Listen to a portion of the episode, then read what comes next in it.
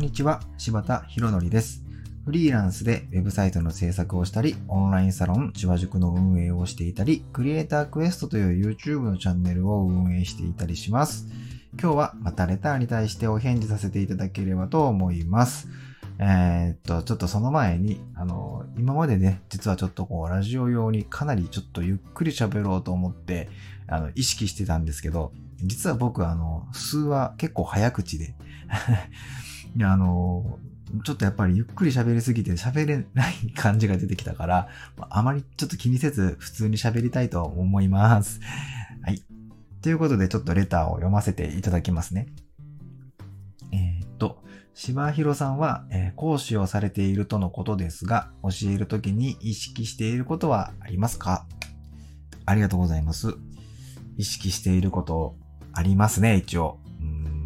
いくつかあるんですけど、そうですね。ちょっとじゃあ、あの、まあ、3つに絞るとするならば、えー、1つ目が一緒に楽しめることと、2つ目が美味しいところを奪わないっていうところと、3つ目が気づきを与えるっていうところですかね。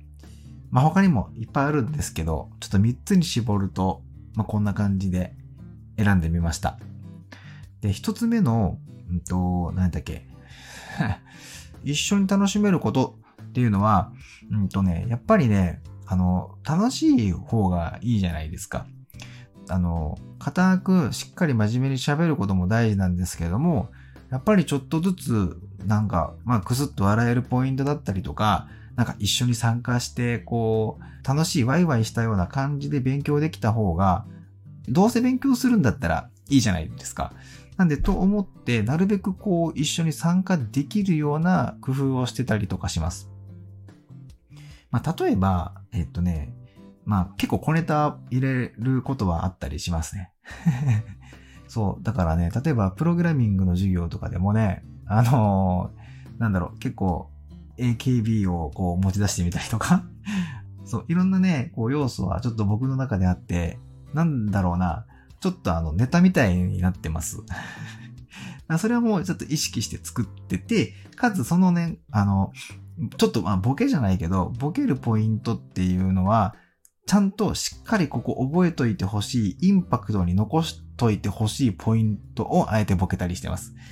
まあ、ボケたりって別にそんな笑いが生まれないですよ。結構あの、シーンってなることはありますよ。滑るんだけども、でもなんか、なんか言っとったなっていうインパクトは残るじゃないですか。で、そのインパクトを残してあげることは僕は結構重要だと思っていて、要は何か例えば生徒さんがなんかこうコード書いてて詰まった時に、あ、ここってあの時先生ボケてたやつやなっていうその記憶の引き出しを引っ張る一個の取っ手になると思うんですよ。なんで、その取っ手を大事なところにはつけといてあげるっていうところで、その一緒に楽しめる授業にするっていうところにしてます。はい。それで、だから僕も楽しんでるんですよ。結構生徒さんとワイワイしながらやってるので、うん、僕の授業を受けたことある方がいれば、なんか、あの、分かっていただけるんじゃないかなと思います。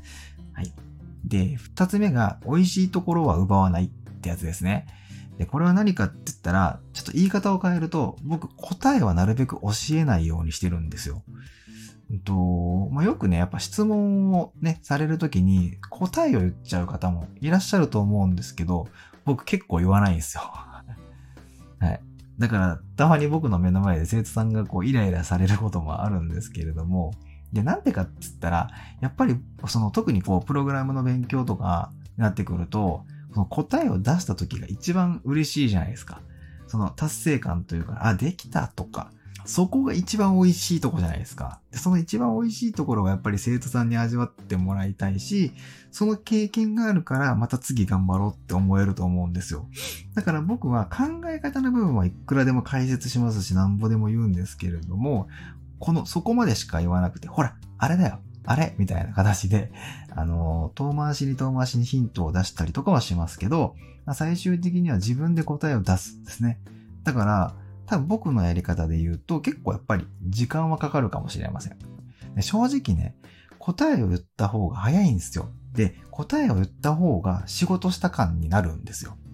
だって質問されて、そのパッて答えたら、わ、先生すげえさすが、ありがとうって言ってもらえた時って結構仕事した感あるんですよ。で、逆に僕、そうやってこう、答えをなかなか言わないから、本当に僕の前で、えー、もうわからんって、なんでなんこれ？とかっていうのを、リアルに僕受けるので。だから、その、時間もかかるし、その時間さ、僕もさ、なんか、なんかちょっと辛い部分あるじゃないですか。だから、こう、僕も、あの、ちょっと心が痛い部分はあるんですけど、でもやっぱりね、そこで答えを教えちゃうと多分次のステップに行かないと思うし、あの、その答えを出した時のなんだろう、本当なんとも言えない達成感というか、この嬉しいって気持ちが、また次本当頑張れると思うんですよね。だからそこは奪わないっていうことは結構意識してたりします。で最後は気づきを与える。これは僕の持論ですけど、やっぱり講師の役割ってそれなんじゃないかなって思うんですよね。でもなんかこう、教えるっていうことじゃなくて、その気づきを与えてさえあげればいいというか、その教えた方が仕事した感めっちゃあるんですけど、うん、でも大事なのはね、その気づかせてあげることだと思うんですよ。例えばこんなことができるんだとか、あ、こんなものがあるんだとか、あ、これがダメだったのかとか、なんかそういうちょっとした気づきをいっぱい与えてあげることができたら、あの、まあ、さっき言った、その答えを自分で解く楽しさを知ってる人っていうのは、その気づきを与えてもらったことによって、もうあとはね、自分で調べて、自分でそれを取り入れようとして、自分でどんどんやるんですよ。で、ハマるじゃないですか。で、ハマっても、その自分で解く楽しさをもう知っちゃった人は、どんどんそれで自分で解いていくんですよ。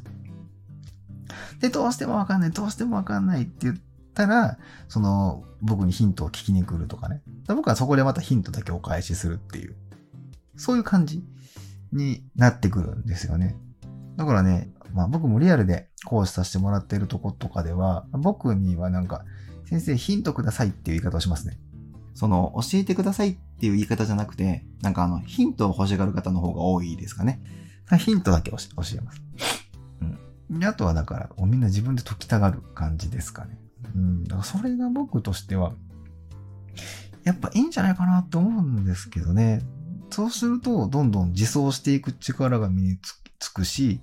結局、この業界で生きていこうと思ったら、多分一番いるのって自走性だと思うんですよ。で、最初から自走性が出来上がっている人っていうのは多分独学で全然勉強できちゃって、独学で全然この業界に入れると思うんですよね。でもやっぱり自走性がなかなか身についてなかったり、なんかそういう習慣がなかったりする方が、まあ、スクールに来られると思うので、なんで僕らはその自走でできるところのフィールドに、こう、連れてってあげるっていうのが、なんか僕の役割なんじゃないかなって思ったりしてるので、まあ、その辺の3つを意識しているという感じですかね。うん。なので、えー、僕が意識している3つっていうのは、何か詰まった時にね、思い出す引き出しを、こう答えが入っている引き出しを開ける、取っ手的なものをつけてあげるために、なんか楽しめる授業をしたりとか、自分で答えを出す楽しさを知ってもらうためのこう答えをなかなか教えないやり方だったりとか、で、自分の知らないことや気づいてないことに、こう、こんなんあるんだよっていうのを紹介してあげることで、どんどん新しいものを取り入れて自走性を身につけてもらうとか、まあそういうところに意識を置いてたりします。はい。という感じですね。まあ、他にも細かく言えば実は結構あったりするのですけれども、まあ、僕が意識しているのは、まあ、主にはその、まあ、3つ取り上げるとするならば、その3つかなという感じでございます。はい。ということで、今日はこんな感じで、レターに対しての回答とさせていただきたいと思います。で、オンラインサロンの芝塾でもね、ウェブデザイナーになるためのその授業とか、まあ、いろいろさせてもらってるんですが、基本オンラインでもこんな感じで やらせてもらってたりするので、また興味がある方は覗いてみてください。では、